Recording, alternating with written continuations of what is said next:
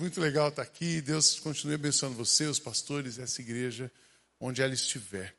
O que falar para a Ponte, para uma igreja tão viva nesses nove anos? O que falar para a Ponte, uma igreja que para mim tem um dos melhores pregadores do Brasil? O Guilherme é um cara que a gente sempre chama para as nossas conferências. Tem outros pregadores também, mas eu, eu, eu conheço mais o Gui ouvindo pregar, eu conheço já o Digo, mas tem excelentes pregadores nessa igreja. E, e o que dizer para vocês nessa celebração de nove anos? Então eu pensei em algo bastante pastoral, olhando para esse nosso momento, entender por que essa igreja existe, para que essa igreja existe e o que Deus quer fazer com essa igreja. Nós vamos meditar na segunda carta de Pedro, capítulo 3. Se você tem Bíblia, gosta de trazer a Bíblia, você pode abrir. Segunda carta de Pedro, capítulo 3. Se você liga a Bíblia, você pode ligar. E eu vou lendo aqui ao longo da, da mensagem, para a gente ganhar tempo e fazer a exposição desse texto. É um momento muito interessante que a humanidade vive e a Igreja Ponte faz parte disso, né? Eu fico pensando assim, depois de uma pandemia, tudo que a gente passou naquela pandemia, todo sofrimento, porque para que Deus ainda preservou a igreja? Para que Deus ainda nos preservou? E no caso, para que Deus preservou você? Por que você está aqui hoje? Por que essa igreja completou nove anos? Ele podia ter acabado com tudo, a pandemia podia ter, Jesus ter voltado na pandemia, acabado, mas não acabou, nós estamos aqui. Então nós temos uma missão, uma missão em dias difíceis. Ah, vai melhorar, eu, eu não vim trazer, essa não é a boa notícia que eu, trouxe, que eu vou trazer para vocês. Eu trouxe uma boa notícia, mas não é essa, ah, que tudo vai melhorar. Não, Deus vai dar condições para a gente passar, mas a, a, a humanidade ela está piorando. Se vocês observam, a humanidade ela está piorando. Ah, eu não acho que a gente vai ter, ah, vai melhorar o governo aqui, governo ali, nenhum governo, nem esquerda nem direita.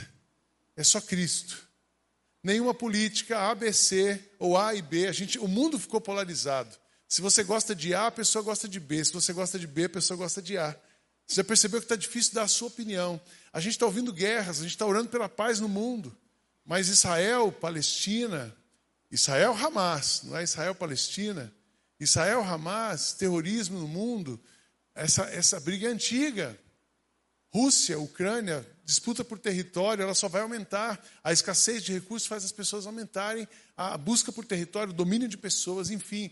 Existe uma guerra que a gente está vendo, existe uma outra guerra que a gente não está vendo, e eu acredito que nos próximos anos, tempos, eu não sei quanto tempo, o cerco vai apertar. E quem vai estar no meio desse cerco? A igreja de Jesus. É por isso que a ponte existe, é por isso que a IBMA existe, é por isso que tantas igrejas de Jesus, que existe uma igreja que tanta, que a igreja de Jesus manifesta em várias comunidades ainda existe. Porque Jesus está voltando, a humanidade precisa ser pacificada, a humanidade precisa ser salva, a humanidade precisa ser cuidada e ah, a gente tem uma missão aqui. Por isso que eu disse, vou falar para aqueles irmãos como é que eles vivem hoje, completando nove anos, até Jesus voltar. Pode ser que ela só complete nove. Que Jesus pode voltar hoje, amanhã. Amém, irmãos? Pode ser que ela complete 10, 11, 30, 120. Daqui uns dias vai ter alguém dizendo assim, um pastor, se imagina se você é assim, o pastor daqui 120 anos, se Jesus não voltar. Tinha um cara chamado Digo, tinha um gordinho chamado Gui, e assim ia. Eles andavam de calça rasgada, de calça curta, de cabeça raspada, era super fashion. Eles vão contar a história dessa igreja, uma igreja que mudou a história de muita gente. Mas como viver até o fim?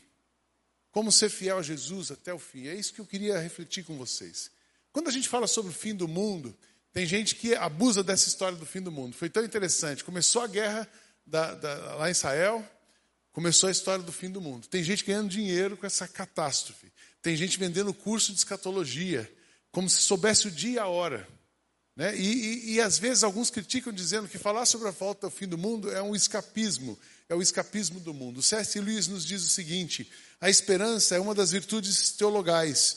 Isso significa uma visão constantemente voltada para frente, para o mundo eterno, não, como algumas pessoas modernas pensam, uma forma de escapismo da ilusão, ou ilusão, mas uma atitude típica de um cristão.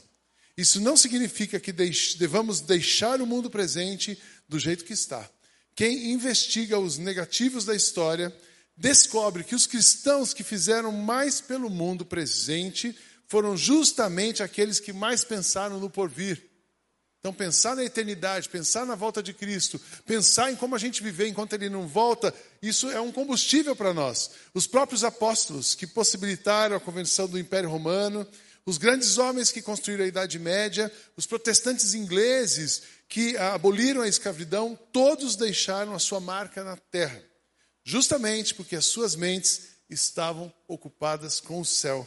Desde que os cristãos deixaram de pensar amplamente no mundo vindouro, tornaram-se ineficazes nesse mundo. Aspire ao céu e terás a terra de lambuja. Aspire à terra e não terá nenhum dos dois. Nesses nove anos da ponte, eu quero te convidar assim: vamos olhar para a eternidade, vamos olhar para a volta de Cristo, vamos olhar para o que nos espera, o que nos espera. Porque para um cristão, o viver é Cristo e o morrer é lucro. Você está preparado para partir hoje? Você está preparado? Se Jesus voltasse hoje, onde é que você estaria? O que aconteceria com você? E até Jesus voltar, como você pode viver? É interessante porque nós, todo mundo quer saber quando vai ser o fim do mundo. Como os discípulos, os discípulos queriam saber. A grande pergunta, quando será o fim dos tempos? Eu quero dizer para você, ninguém sabe. Quando será? Como vai acontecer? A gente também não sabe. Dias difíceis chegarão. A gente tem uma noção ali em Mateus 24. Quando a gente era criança, a gente cantava, porque assim como o relâmpago que sai do Oriente, mostra no Ocidente, assim há de ser a vinda do Filho do Homem. O Digo falou para mim: você vai pregar no culto do pessoal que tem mais de 40. Comprovado. Ó. Só quem tem mais de 40 canta essa música.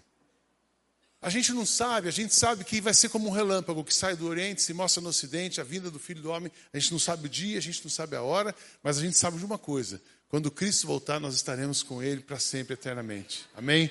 Essa é a nossa esperança, esse é o nosso combustível, essa é a nossa alegria. Para um cristão, o fim dos tempos não significa uma catástrofe universal, mas a volta de Jesus trazendo o reino de Deus em sua plenitude e inaugurando um tempo onde a vontade de Deus será feita na terra e no céu. Essa perspectiva da missão, essa perspectiva da, da volta de Cristo, da evangelização do mundo, é um dos combustíveis para a missão. A gente faz missão, a gente vai para todos os cantos da terra, a gente prega o evangelho para que as pessoas se convertam, se conheçam, com, se rendam a Cristo, conheçam a Cristo, se rendam a Cristo e vivam com Ele na eternidade. Para isso que a gente prega. Para isso que nós estamos aqui, para isso que a gente abre, se reúne aos, aos, domingos, aos dias e casas, abrimos as nossas casas, construímos pátios, para que as pessoas conheçam o amor de Jesus, se rendam ao amor de Jesus e vivam com Ele para sempre. Essa é a nossa missão, para isso nós estamos aqui. Então, Pedro escreve para aqueles irmãos, porque tinha muita confusão, assim como hoje. Quando aparecer, gente, quando aparecer para você alguém dizendo, olha, tem uma data, ah, Deus me deu uma revelação de uma data que Cristo vai voltar, foge desse cara, que esse cara é um charlatão. Quando oferecerem um curso para você na internet, olha, uma perspectiva da volta de Cristo, tem os sinais e juntando as partes. É claro que Jesus está voltando hoje mais do que ontem. O dia está próximo. É claro que todas as profecias vão se cumprir. Então não se iludam, não se iludam, mas como vivam. É interessante aqui o texto de Pedro, capítulo 3, ah, começa ah, Pedro fazendo. Tem duas, duas divisões desse texto. Ele fala assim: olha, vocês que estão passando por esse momento, eu quero primeiro encorajá-los pastoralmente. E depois quero dizer para vocês ah, como viver até Cristo voltar. No capítulo 3, versos 3 e 4, antes de tudo, saibam que nos últimos dias surgirão escarnecedores zombando e seguindo as suas próprias paixões. Eles dirão: O que houve com a promessa da sua vinda? Parousia. Desde que os tempos, os, os antepassados morreram, tudo continua como desde o princípio da criação. Irmãos, é, tudo isso que a gente está vendo já é, acontecia naquela época. E toda essa, essa esse misancênio em torno da vinda de Cristo, do final do mundo, ele é extremamente previsível. Nos últimos tempos, quem você já leu isso? O amor se esfriará. Nós estamos vendo o amor se esfriará. Quando você ouvir terremoto, guerras, rumores de guerras, catástrofes, isso será o princípio do fim, ainda não será o fim. Vem coisa pior. Ah, Sidney, você é amilenista, pré-milenista ou pós-milenista. Eu não sei nem mais o que é isso, digo. Eu, eu vivo com Cristo hoje. Que se você vive com Cristo hoje, você não precisa se preocupar no A, no pré no pós. Viva com Cristo 24 por 7. Então, muita história, muita, muita, muita zombaria, muita sátira com a volta de Cristo, muita enganação, isso é comum. Mas o que Pedro fala então para os seus leitores? Ah, vocês precisam trazer às suas memórias algumas coisas que vão sustentar vocês nesse tempo. E aí vem o encorajamento pastoral. W. Tozer ele nos diz que verdades espirituais precisam ser reaprendidas. A primeira coisa que eu quero dizer para você, gente, a gente precisa nesse tempo de luta, de mudança de sociedade, de, de, de transição de mundo, nós precisamos reaprender as verdades espirituais e nos agarrarmos nelas. É o beabá, é o beabá da fé, é aquilo, é a essência do Evangelho, é a genuinidade da palavra de Cristo, é isso que nós precisamos aprender. Versos 1 e 2, amados, esta é agora a segunda carta que eu escrevo a vocês. Em ambas, eu quero despertar com essas lembranças a sua mente sincera, para que vocês se recordem das palavras proferidas no passado pelos santos profetas e do mandamento do nosso Senhor e Salvador que os apóstolos ensinaram a vocês. Uma das coisas que eu acho o valor principal assim da ponte, digo, demais irmãos, é que essa igreja é uma igreja baseada na essência do evangelho. Vocês não estão inventando a roda. Essa igreja faz o que uma igreja deve fazer. Vocês contextualizam a roda. Vocês adaptam a roda à estrada. Vocês estão andando, navegando nas cidades. Mas o que vocês estão pregando é o Evangelho. O que você precisa para ter nesse tempo? Primeiro, que nós precisamos e podemos confiar nas promessas de Deus. Pedro diz assim: Olha, eu, eu quero exortar vocês, eu quero chamar vocês para botar o pé no chão. Não se, não se distraia com confusões do mundo. Não se, com, não se distraiam com más notícias, não se distraiam com políticas, não se distraiam com falsas esperanças, com falsos profetas, não se distraiam com modismos. Existe um modismo muito forte hoje. Tem, os púlpitos estão virando pregação, é, palco de coaching. Não, não transforme as suas igrejas em palco de coaching, nada quem, contra quem é coach. Mas púlpito é púlpito, palavra é palavra, igreja é igreja e o resto é o resto. Então voltem para o começo. Nós podemos confiar nas promessas e na palavra, da palavra de Deus. Verso 5 e verso 7, eles dizem assim: Eles deliberadamente se esquecem de que há muito tempo, pela palavra de Deus, existem céus e terras, esta formada de água e pela água. E pela água o mundo daquele tempo foi submerso e destruído. Pela mesma palavra, os céus e a terra que agora existem estão reservados para o fogo. Quando você ouvir alguma notícia, quando alguma coisa abalar o seu coração, quando alguma dificuldade chegar na sua vida, para onde você vai? Vá para a palavra de Deus. Mantenha os seus olhos, os seus ouvidos atentos, sua, os seus olhos fitos na palavra de Deus. Alimente-se da palavra de Deus. Vocês creem que Jesus nasceu? Sim. Jesus viveu? Sim. Jesus morreu? Sim. Jesus ressuscitou? Sim. Jesus voltará? Sim. Esse sim ficou meio assim. Jesus voltará? Sim. Mas também Ele sustenta você aqui. Ele cuida de você. Nosso Deus é Deus de milagre, caminho no deserto. Tudo que cantamos aqui, Ele nos sustenta. E isso quem nos diz? Não é autoajuda, não é a palavra de algum um coach que veio aqui, mas é a palavra de Deus. Eu estava conversando esses dias com um pastor da, da nossa equipe e disse para ele assim: sabe a coisa que mais me acalma e a coisa que mais faz ficar no eixo? Às vezes, não sei se isso acontece com o pastor também. Você levanta de madrugada, acorda de madrugada. Tem dia que eu acordo de madrugada. Aí eu falo assim: bom, já entendi. Deus está querendo que eu vá falar com ele, que ele tem alguma coisa para me falar. E aí eu começo a conversar com Deus. Normalmente eu tenho algumas inquietações e eu apresento as minhas inquietações a Deus. E quando você leva suas inquietações a Deus, o que acontece? Ele acalma o seu espírito. Então, nosso Deus, a palavra dele não muda, a palavra dele não fa... confia na palavra e na promessa de Deus. Tempos difíceis, confie na palavra e nas promessas de Deus. Próximos anos da ponte, continuem confiando nas palavras e nas promessas de Deus. Amém, irmãos? O que trouxe vocês, eu falo isso para a minha igreja, digo, o que nos trouxe até aqui é o que nos levará para frente. O que nos trouxe até aqui não foi o prédio, não foi a dinâmica da, da comunicação, não foi a nossa dinâmica de diálogo. O que nos trouxe até aqui foi Deus, foi a palavra de Deus, a promessa de Deus e a presença de Cristo em nós. É isso que nos sustenta e é isso que nos levará para frente. Amém, irmãos? Tempos difíceis, continue crendo nas promessas de Deus, mas tempos difíceis. Paulo, é, Pedro também está dizendo aos seus leitores: olha, a nossa perspectiva, eu quero encorajar vocês que a nossa perspectiva de tempo não é a mesma perspectiva de Deus. Para nós, nove anos. Para Deus, para algumas pessoas que se converteram, para muitas pessoas que se converteram aqui, não são nove anos, é a eternidade. Para alguns que estão orando há anos pelo seu marido, sua esposa, e agora se converteram, é a eternidade. Foram 25 anos, 30 anos, porque Deus, a perspectiva de tempo não é essa. O verso 8, não se esqueçam disso, amados. Para o Senhor, um dia é como mil anos, e mil anos como um dia. É interessante que Pedro aqui, ele chama aqui o Salmo 90, verso 4, que diz, diante de ti mil anos são como um dia, como o dia de ontem, que já passou, são como uma hora noturna que passa depressa.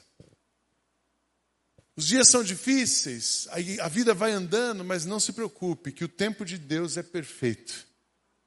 O tempo de Deus, Deus nunca está atrasado, Deus nunca está adiantado.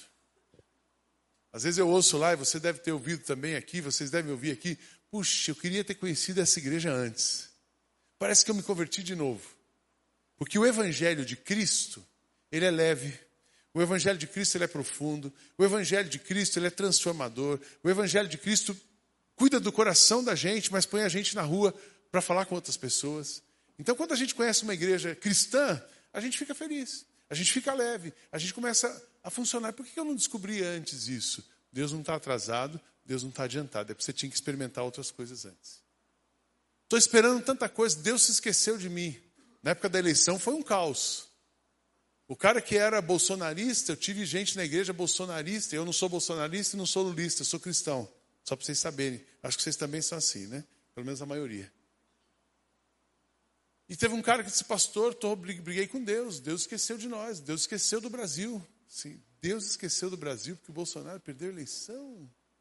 É minimizar muito Deus.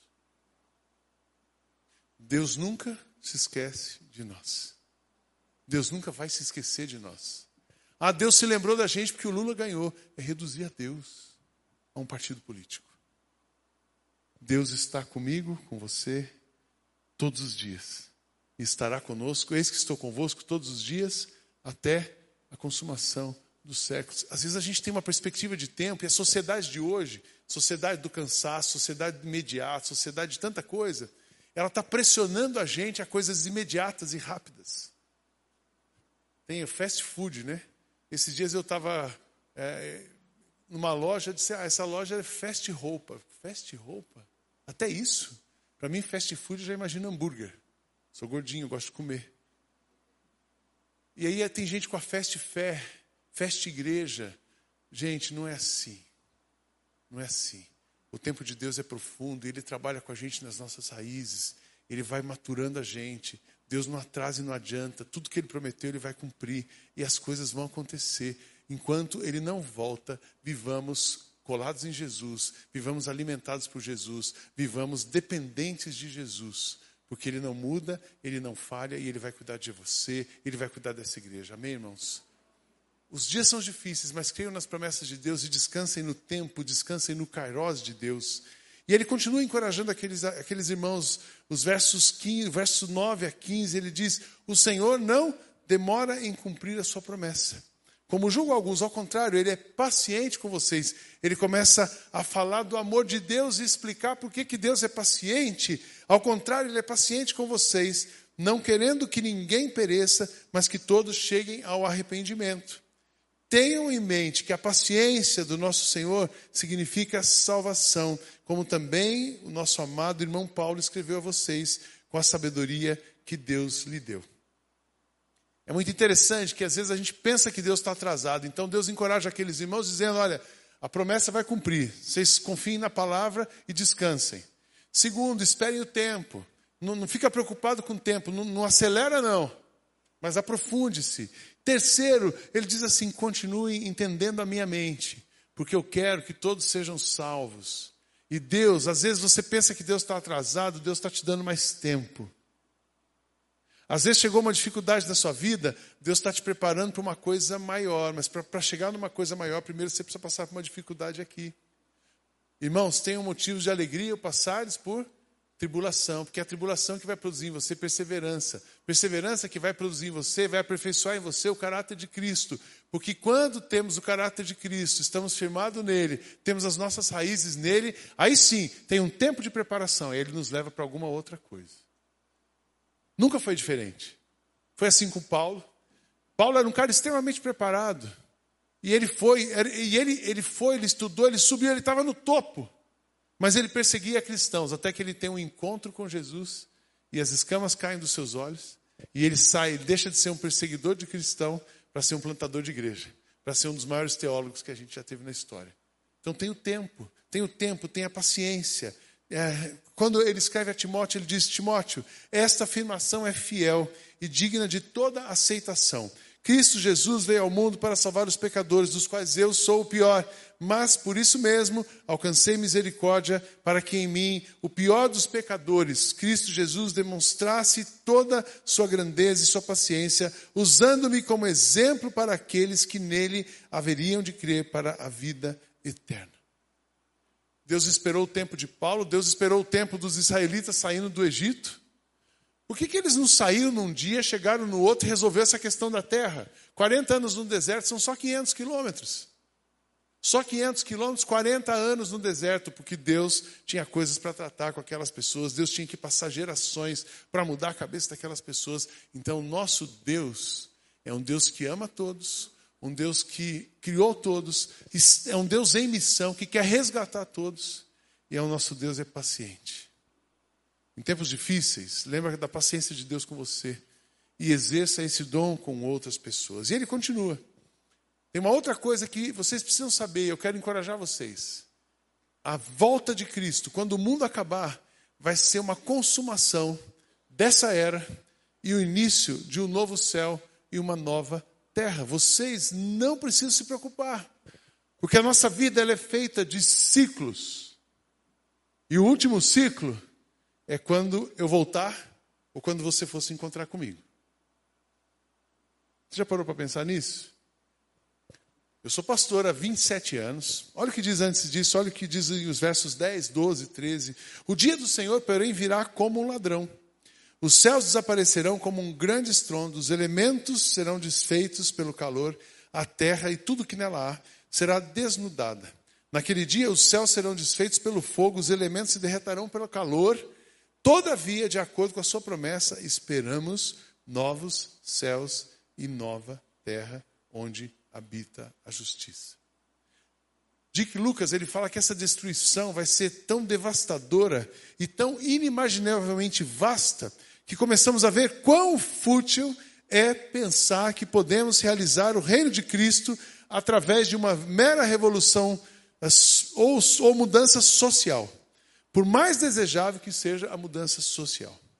Eu sei que vocês são muito envolvidos com a transformação social, nós também somos e precisamos. Mas a mudança, isso não vai ser suficiente para a volta de Cristo. Nem algo tão relativamente pequeno como o holocausto nuclear global ou as alterações climáticas poderiam ser responsáveis pelo colapso universal que Pedro prevê. No entanto, nada menos do que isso cumprirá o propósito de Deus de uma nova criação. Então o negócio vai ser feio. O negócio vai ser feio. Mas isso está previsto. E quando tudo acabar, é que começou. Você está preparado para tudo acabar hoje? E começar uma nova vida na eternidade? Puxa, no dia do aniversário da igreja, você vem assustar a gente? Eu não vim assustar vocês. Eu vim lembrar vocês de que o que Deus fez por nós que Deus trabalhou em nós é verdade, é profundo. Mas às vezes a gente vive como crente, a gente vem no culto domingo, a gente gosta de uma igreja descolada, a gente gosta de uma igreja legal, mas na hora do vamos ver. Eu tenho 27 anos que eu sou pastor, tenho 54, para você não ficar fazendo conta errada, 54, 27 pastor. E sempre lidei com a morte, sempre falei, consolei, e pensando na morte. A pandemia foi um caos. Na nossa igreja faleceram pessoas, entre pessoas da comunidade ou ligadas à comunidade, 150 pessoas naquele período. Num dia faleceram 10 pessoas. Os pais da minha secretária, um morreu numa semana, 15 dias depois morreu o outro. Então eu lidei com a morte e aquilo me causou um desgaste muito grande. Mas até onde a gente pôde, a gente consolou, encorajou, cuidou, cuidou socialmente, cuidou espiritualmente. Mas foi tão interessante, esse ano, eu estava programado para vir aqui em maio. E uns dias, umas três, quatro semanas antes, eu tinha feito uma. Um mês antes, eu fiz, retirei algumas pintas, rosto, braço. Aí, umas duas semanas antes de eu vir para cá, eu estava um sábado de manhã em casa. Bom, naquela semana eu estava conversando, eu, o Sandro Baggio e um outro pastor, o Beto, a gente tinha ido a São Paulo. Na volta a São Paulo agora tem aquela roda gigante enorme lá, ali na Marginal. E eu disse assim, eu não ando em roda gigante nem pagando, tenho medo. Eu falando. Aí o Sandro Baixo falou assim, eu ando, aliás, estou com vontade de vir. Aí o outro pastor, o Beto, disse assim, eu vim sábado, com as minhas quatro filhas e minha esposa.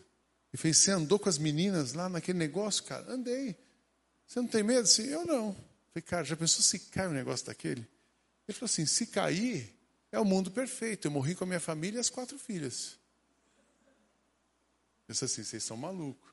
Falei, você, Sandro, você que é um teólogo. O Sandro falou assim, não, para mim se cair também está tudo bem. E eu disse, para mim se cair não está tudo bem. Comecei a pensar. Mas eu, um pastor maduro, 54 anos, crente desde criança. Todo bom batista foi antes presbiteriano. Eu sei que essa igreja era presbiteriana, né? Todos bons, bons crentes foram presbiterianos antes. Assim, o que que, que, que, que, que, falta comigo, né? Isso foi numa terça-feira. No sábado eu estava deitado em casa. E minha médica ligou, falou, senhor Cid, tudo bem? Preciso, eu devia falar com você pessoalmente, mas eu preciso falar com você porque eu quero você no consultório segunda-feira. Uma daquelas pintas deu um câncer e nós precisamos fazer uma cirurgia segunda-feira, porque conforme for o resultado, a gente já vai começar a quimioterapia, papapá, papapá sábado, 10 da manhã. Eu sozinho em casa. Eu fiquei paralisado. Falei, nossa, bom, deixa eu fazer conta. As contas que eu tenho, o patrimônio que eu tenho, não deixa a Cátia em dificuldade. As meninas estão criadas. Eu vou combinar com elas para não deixar a mãe casar outra vez.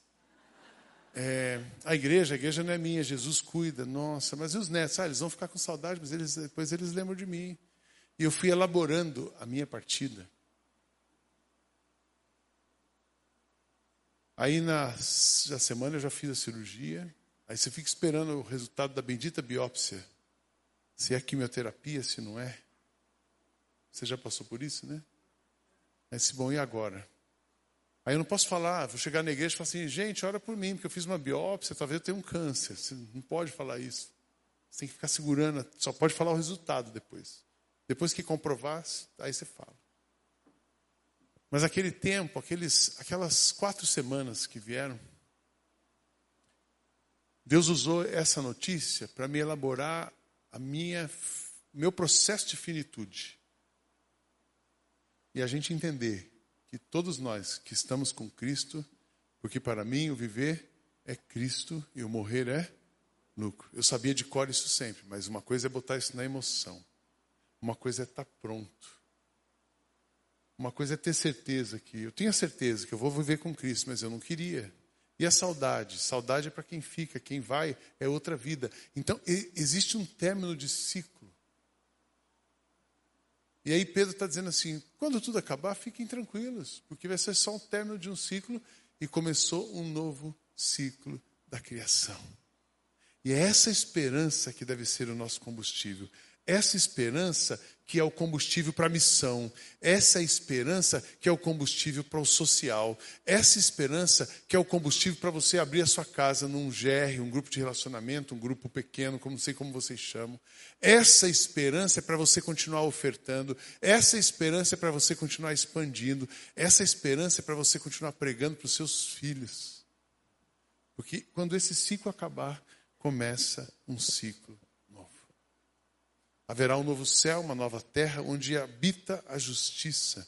Novo provavelmente significa renovado, a criação restaurada no cumprimento do propósito de Deus.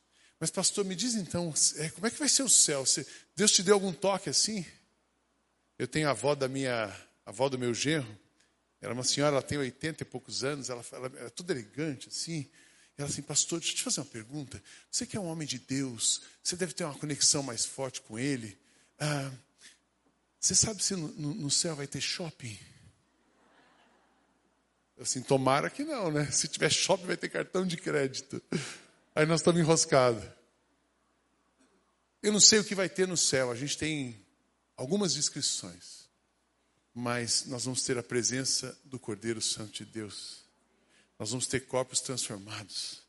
E isto é suficiente para vivermos a vida de hoje com esperança, renovados, descansando, crendo, confiando. Então, irmãos, que, o que alimenta o seu coração nesses próximos anos de ponte? Volte para as verdades originais. Volte para o ensinamento básico. Creia em Jesus com todo o seu coração.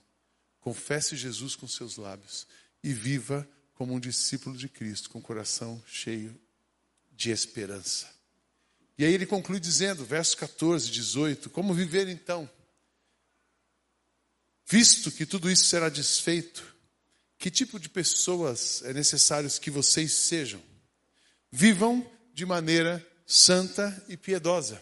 Portanto, amados, enquanto esperam essas coisas, empenhem-se para serem encontrados por Ele em paz, imaculados inculpáveis. Cresçam, porém, na graça, no conhecimento do nosso Senhor e Salvador, Jesus Cristo. E aí eu quero concluir dizendo três coisas para você: como viver até Jesus voltar, então, até esse ciclo acontecer. Primeiro, vivam, estejam prontos para viver a eternidade. Estejam prontos para viver na eternidade. Estejam com a mala pronta.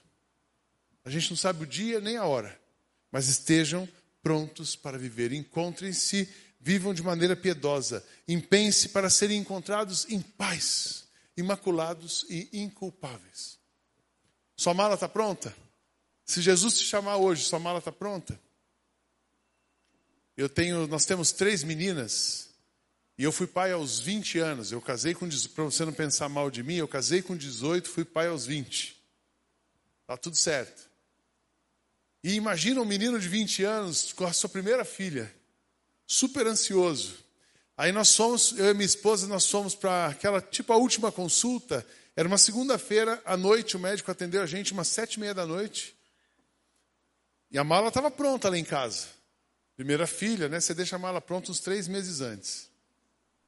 E aí o médico falou assim: Bom, Kátia, você tem um colo do útero muito espesso, não tem dilatação, ah, provavelmente vai ser difícil um parto natural, mas a gente espera até sexta-feira.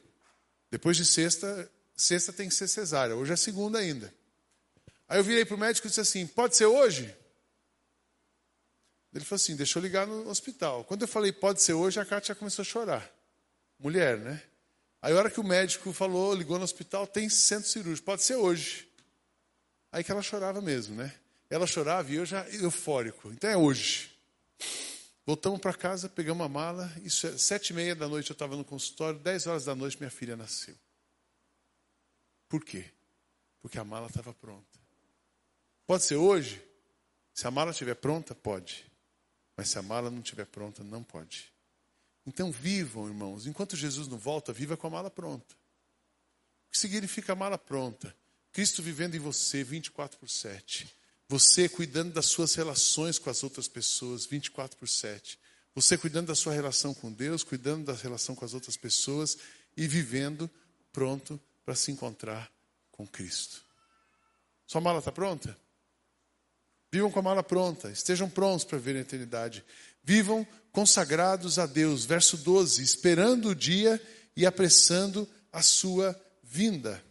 Igreja da Ponte, sabe o que vocês têm que fazer nos próximos anos? Trabalhar mais do que vocês já trabalharam. E vocês trabalham muito. Pregar mais do que vocês já pregaram. Expandir mais do que vocês já expandiram. Essa é minha oração por vocês.